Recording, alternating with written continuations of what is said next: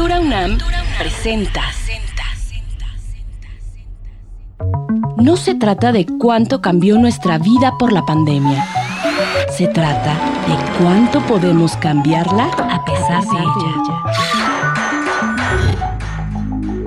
Cubrebocas hechos en casa, teatro a la distancia, talleres online, prevención de enfermedades. ¿Qué puede esperar de nosotros el futuro contingente? Prototipos para navegar. Prototipos para navegar. Un podcast de la Cátedra Extraordinaria Max AU, Transdisciplina en Arte y Tecnología. Prototipos para navegar. Con Tania Aedo.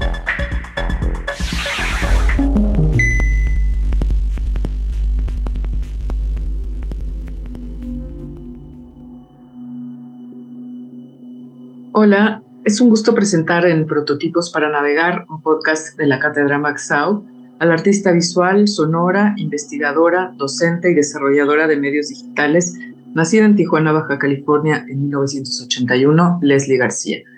En su trabajo explora y fusiona arte, ciencia y tecnología, y esto lo hace a través de la producción de herramientas virtuales, audio, prototipos electrónicos, diseño de piezas de NetArt y el desarrollo de hardware e interfaces biológicas.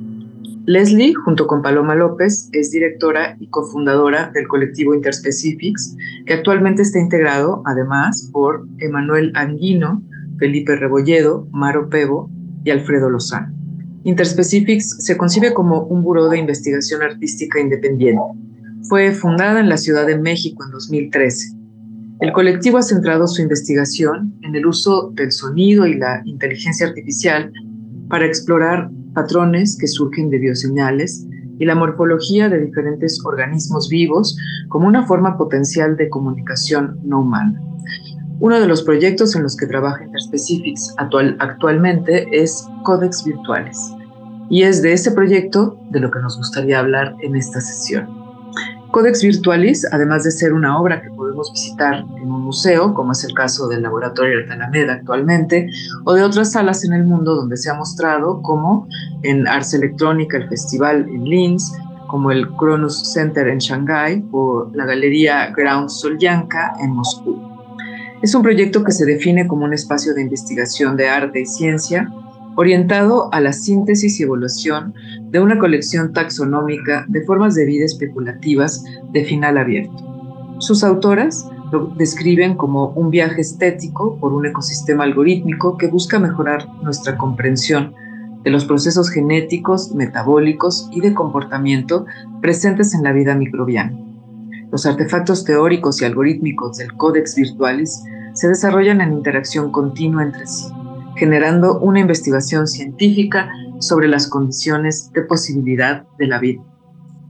Me gustaría mucho hablar contigo acerca de esa em, relación que ha habido siempre de Interspecifics y de tu trabajo con el conocimiento, con el conocimiento formal, no formal, con la experimentación, vinculando experimentación, arte y conocimiento, y mm, siempre en formatos de compartir, formatos en donde se abre y se, se comparte y se experimenta con más personas y eso que acaban ustedes de descubrir, porque están como siempre en un límite muy interesante del conocimiento, sobre todo, por ejemplo, pensando en lo que está haciendo las ciencias biológicas hoy, la biología sintética, la inteligencia artificial, cosas o fenómenos o cruces que uno puede imaginar, pero que no sabemos si por la rigidez del conocimiento se están llevando a cabo o no en los laboratorios, porque a ver, eh, reflexionar sobre el códice serafiniano y la biología sintética y las posibilidades de, de cooperación a diferencia de de la competencia, por ejemplo, como paradigmas. ¿Eso está pasando en los laboratorios científicos? Creo que no. Entonces, si una institución como SET que es una institución dedicada a pensar el origen y la naturaleza de la vida en el universo. Nada más este, importante que eso, ¿no? Arce Electrónica, por otro lado, y, y hay un, un, proyecto de ustedes que está inserto en estos circuitos que pues, son como los circuitos que esto que llamamos Media Art ha ido creando. Pero en un límite con el conocimiento que uno puede especular también de manera pues fabulativa, ¿no? A ver, ¿qué pasa si se escapa un organismo, no en esta etapa de codificación, que es lo que, o de códex, ¿no? Que ahorita nos cuentas un poco por qué códex, en qué etapa están, pero en las etapas que siguen y hablando un poco de ciencia ficción, eh, me, atrevo a especular, a ver, se les escapó hacer un, un fanzine, un cómic, ¿no? Se les escapó uno de los organismos con los que estaban trabajando en su laboratorio, porque Interspecifics ya es de esta forma, ¿no? Ya es la impresora 3D que tienen y sus herramientas y todo, pero pues con estas herramientas que tienen, por ejemplo, el SETI nada más ni nada menos, ¿no? Después nos cuentas bien qué es eso, pero y entonces se sale de control hablando de ciencia ficción. ¿Y qué pasa? Que se crean unos seres allá que son extremófilos, pero que crecieron mucho porque pues, inhalaron un gas que quién sabe. Y, resulta que hay un, un organismo que se, este, Serafini imaginó, pero se mezcló con un accidente en el laboratorio de ustedes. No sé, ya da para pensar en cosas muy, muy. Y, y otra vez, hablando de interspecifics, ¿no? Como y pensando en otras posibilidades de, de existencia en, en, el universo, ¿no? Que no somos los humanos porque ya vimos que ni nuestro tamaño, ni nuestras maneras de percepción, ni nada nos ayuda para que salgamos de esta, ¿no? Jardincito que tenemos. Pero tal vez los extremófilos sí, y tal vez sí podemos pensar que son inteligentes, en fin, todo lo que hay en la obra que está mostrando hoy en el laboratorio de Talameda, pero que ha estado en otros lugares en Rusia, en Ars Electrónica, eso, siento que toca límites del conocimiento sobre lo vivo y sobre muchas otras cosas que no se están tocando en los laboratorios por, otra vez, por la, los límites, ¿no? Eh, pero eso, ¿cómo ves eso en relación con el conocimiento y por otro lado con la ciencia ficción? Claro.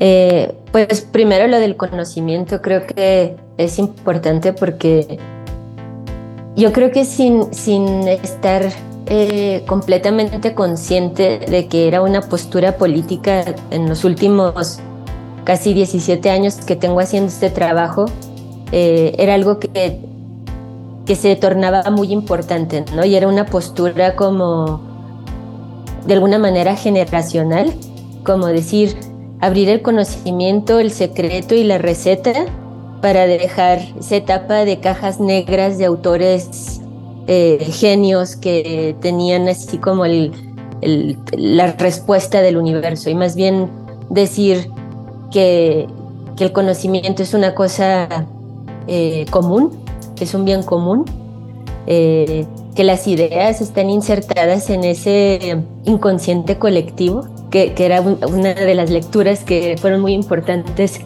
en términos formacionales para mí.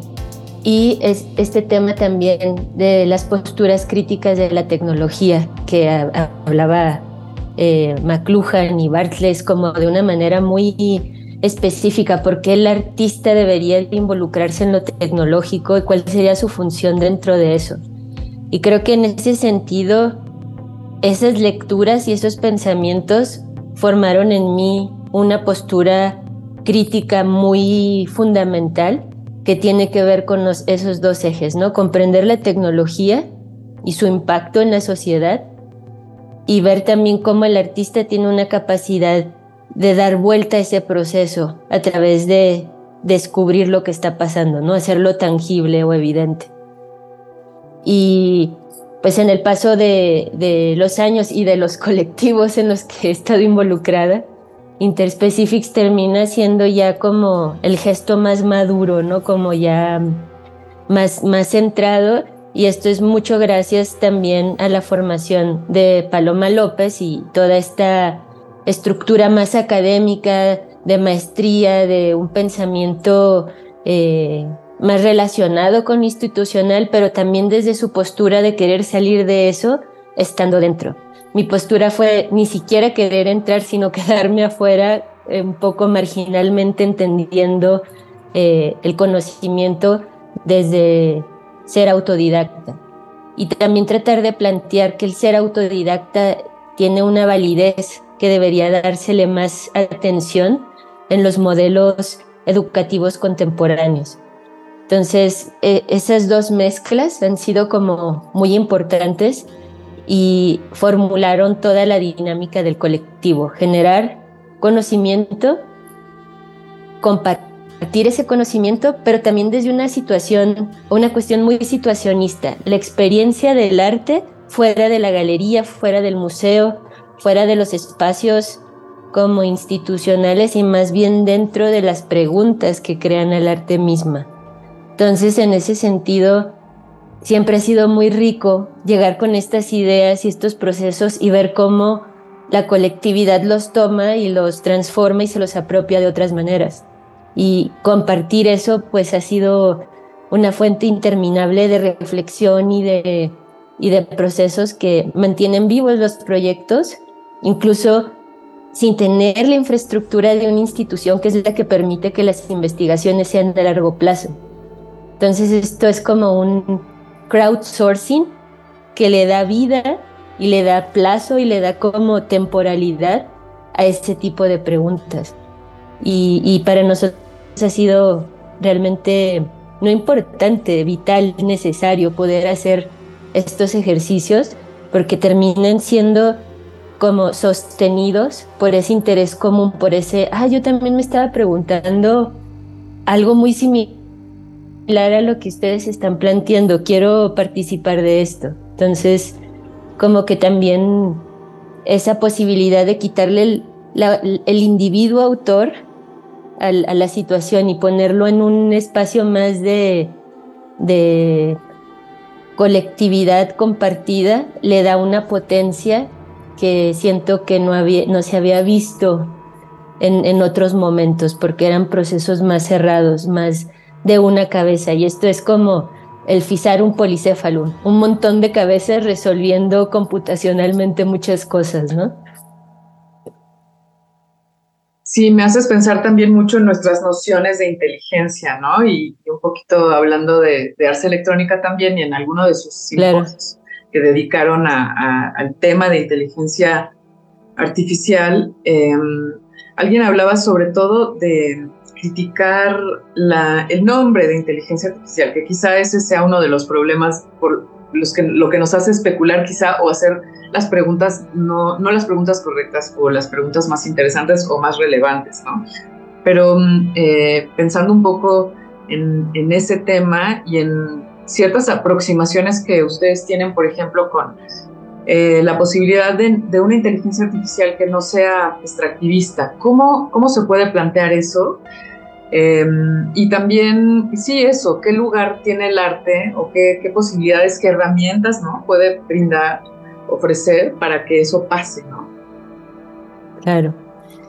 Es, esta pregunta me, se me hace bien importante, o sea, como tenemos eh, un rato ya nosotros trabajando con inteligencia artificial, incluso antes de que llegara esta ola de, popularización que se dio gracias sobre todo a las gang, como estos modelos de entrenamiento eh, de transferencias de estilo y como la capacidad de poder tener acceso a eso a través de plataformas eh, virtuales, lo cual hace accesible para muchas personas poder entrenar sin tener las capacidades computacionales en casa para hacer esos entrenamientos.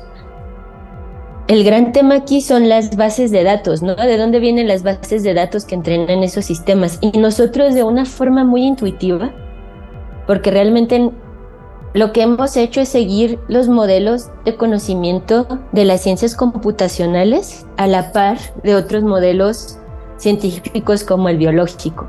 Pero si pudiéramos decir, tenemos un entrenamiento, sería el de un científico computacional. Y entonces todo tiene una raíz y empieza en los sistemas, primero de, lingüísticos de cómputo, luego de censado, cómo censas, cómo observas el mundo desde la computadora, la interpretación de ese censado y el reconocimiento.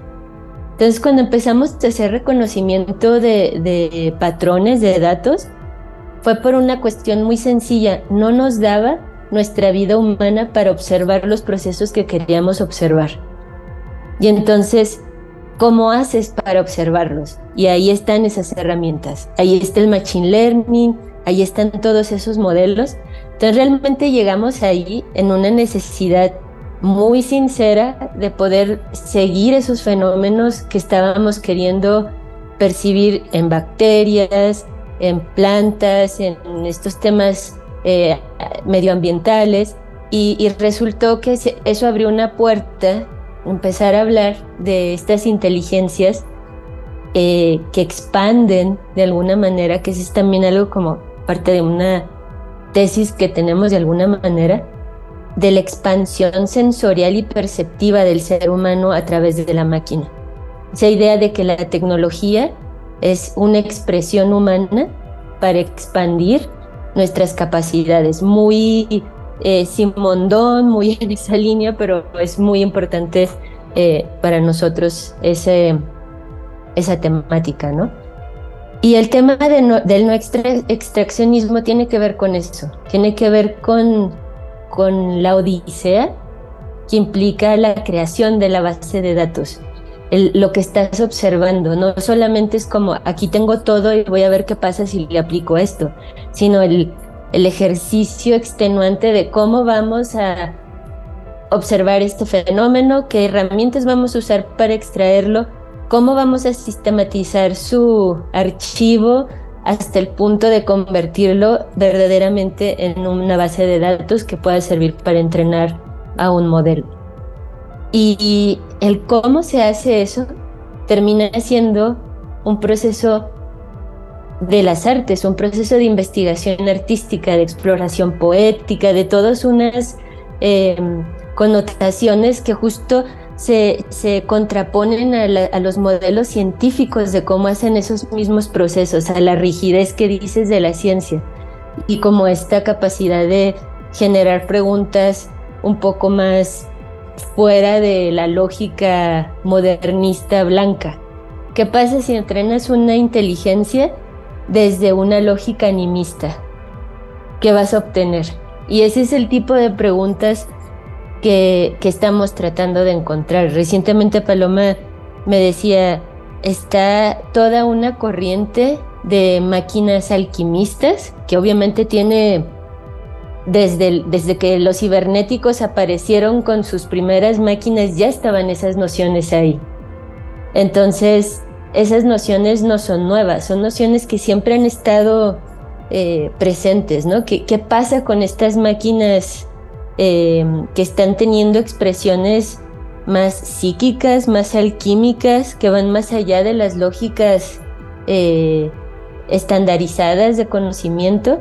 Y entonces cómo eso realmente se vuelve en un espacio de exploración artística muy interesante que tiene muy poco que ver con usar a la máquina para producir un resultado industrializado de estética, que es, que es para mí lo que problematizo más ahorita. Es como, esto no es arte con inteligencia artificial, esto es hacer ilustración con inteligencia artificial.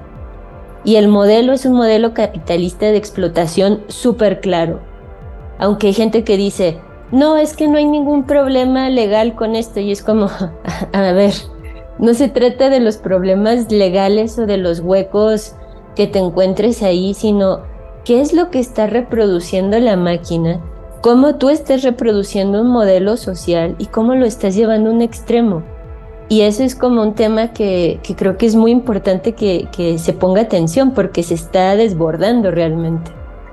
Sí, y que como dices, son cosas que, que, esto que llamamos ser humano ha hecho desde hace mucho tiempo y se me ocurre, por ejemplo, la éfrasis, que es justo lo que pasa con esos sistemas que, como dices, son industrializados y en los cuales nuestro rol pues es de obreras, o sea, de, de, una cosa que, como un colectivo gigantesco haciendo eh, una éfrasis y que genera una imagen increíble, pues claro que seguramente si lo viéramos operar así como fuera de la caja negra, nos maravillaría darnos cuenta que somos nosotros haciendo esas imágenes, ¿no? O lo que hacemos con palabra texto eh, o texto imagen, ¿no? Sí, total. Y, sabes que hay una cosa que, que creo que es bien como, como importante, que es ciertamente la máquina o el sistema o ningún sistema que diseñemos va a ir más allá de nuestras capacidades de comprender la realidad y de cómo expresarla. Y en este punto estamos todavía muy en ese nivel Estado capital, modelo de progreso, hiperproducción, consumo, monetización. No, no hemos logrado de ninguna forma salir de esos formatos de capitalismo, neocapitalismo, eh, etcétera, etcétera, porque seguimos observando las cosas desde ese espacio. Al final de cuentas, eh, una, de las cosas que nos gusta mucho como compartir es esta idea de que la inteligencia artificial no es una cosa que surge en la modernidad. Desde el momento en que se crea un sistema para organizar eh, las ideas, el pensamiento humano, si te vas hacia tiempos de Platón y de ahí en adelante, cada momento de evolución de la lógica del pensamiento y de las ciencias humanas fueron dando una pequeña porción del conocimiento necesario para crear esto que es hoy en día la inteligencia artificial. Entonces, al final de cuentas, es algo que ha evolucionado a la par con la inteligencia humana, que al final es cómo aprendemos sobre lo que estamos observando. Sí, es más como que nuestra noción de lo artificial que tiene que transformarse para permitir, al menos como sociedades, darnos cuenta que pues eso que llamamos artificial es como, quizá por ahí esté el problema, ¿no? Pero pensando un poco en Codex Virtualis, eh, ¿cómo toman, creo que hay dos paradigmas ahí que se están rompiendo. Por un lado, el de la figura, digamos, del héroe al simbionte, ¿no? La, como esta historia. Eh, y también, por otro lado, la en, lugar de la expansión, pues una posibilidad de que sea un no humano el que sí vaya allá afuera, el que sí va a poder resistir, como un extremófilo o como estos organismos con los que ustedes están trabajando. Y pensando también como en mucha gente de, que está en proyectos artísticos y no artísticos también, que están haciéndose esa pregunta por, los, por la simpoiesis, ¿no? Y hablando también de estos bucles que tienen que suceder para que ese tipo de ideas que fueron en su momento silenciadas, como es la idea de simpoiesis de Nin Margules, que en su momento fue silenciada totalmente y, tomada como, no, hay esto, quién sabe qué es. Ahora hay las herramientas, la generación, la capacidad, este, como eso, de esa mente eh, colectiva, capaz de pensar y hacer cosas con eso, ¿no? Como, ¿cómo, ¿Cómo sucede eso a nivel ya también pensando en que quizá nos escucha, por ejemplo, alguien que programa, ¿no? O alguien que está pensándolo a nivel técnico, ¿cómo lo vamos a hacer? ¿Cómo podemos hacerlo, no? Me queda muy claro viendo el proyecto de ustedes que, que somos capaces de hacerlo, pero ¿cómo sucede allá adentro eh, que haya simpoiesis, no? Claro.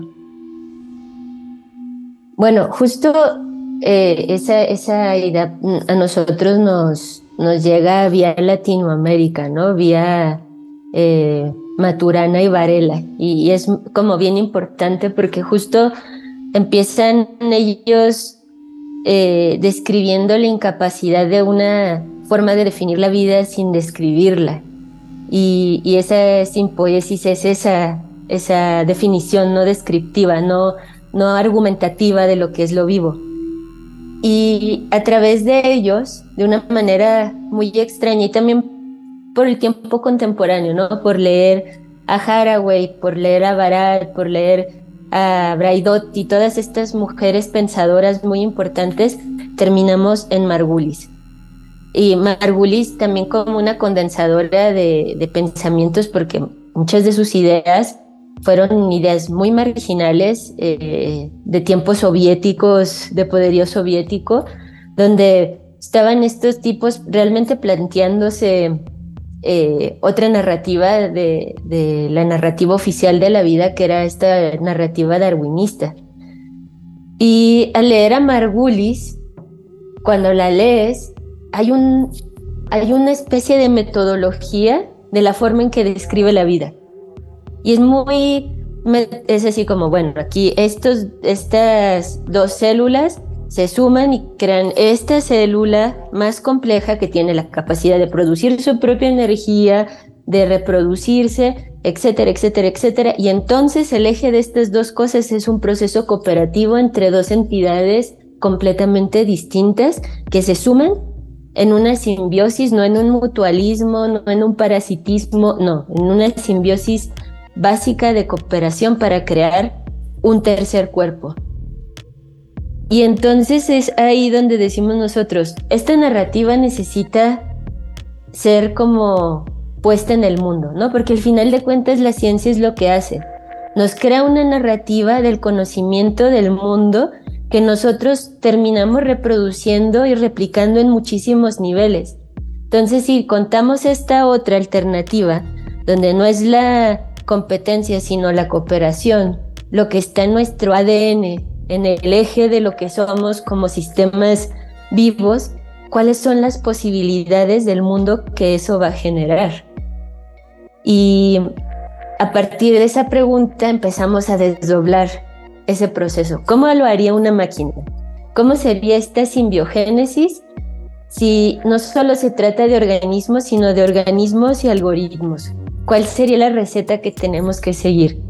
Y estuvimos meses de em, como procesos cruzados genéticos para compartir información, hablando, revisando cómo son las lógicas de los sistemas evolutivos, revisando eh, tipos de familias, de procesos, de clusterización y entonces íbamos haciendo analogías entre cada uno de esos procesos a un algoritmo que conocíamos para hacerlo reproducible y probar, probar que realmente el algoritmo generara ese resultado.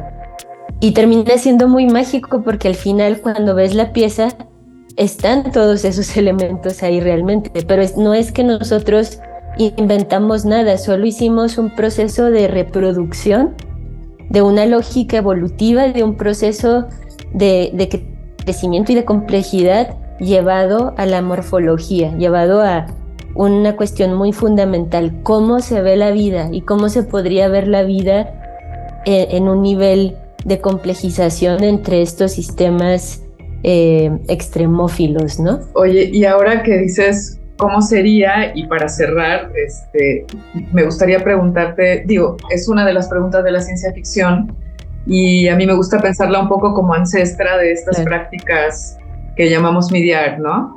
¿Cómo es la relación de ustedes con la, con la ciencia ficción? ¿Qué puertas les abre? ¿Qué, qué, ¿Cómo es? Pues justo, o sea, como yo creo que esa relación es también una relación generacional muy fuerte. Eh, somos consumidores de, de ciencia ficción en el colectivo en general. Pero hay tres herramientas muy importantes de la ciencia ficción que han sido bien necesarias.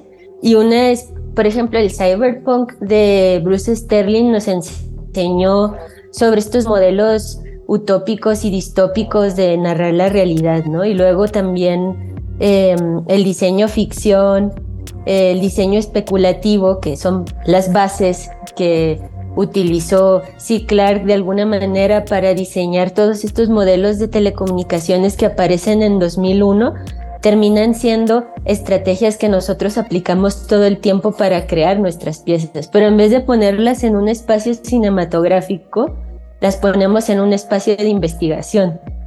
Y entonces podríamos decir que es investigación ficción, pero al final de cuentas lo que nos ha enseñado la ficción es que está a un grado de distancia de la realidad en lo que la tecnología alcanza la capacidad imaginativa del ser humano.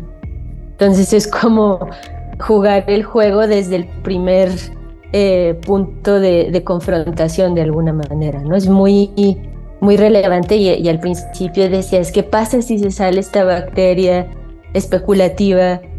¿Cómo sería ese futuro? Y, para nosotros siempre hay una, una relación eh, directa, ¿no? Y podría ser el futuro de Nausicaa The Valley of the Winds, donde ya los humanos no pueden convivir con la naturaleza porque la naturaleza termina evolucionando a un punto donde se vuelve letal para el ser humano porque la naturaleza se adapta más rápido que nosotros a cualquier circunstancia. Entonces ahí es como, recordemos que siempre hay un proceso cruzado de alguna forma, ¿no? Y, y casi toda nuestra obra tiene alguna referencia de alguna de estas narrativas que, que nos dejaron marcadas, marcados desde, desde el momento en que estuvimos en contacto con, con, esa, con ese arte, ¿no? que es como muy fundamental para nosotros.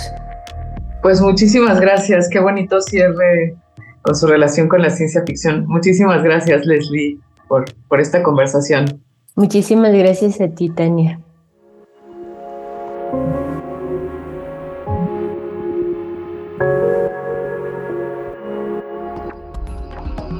Cultura UNAM presentó.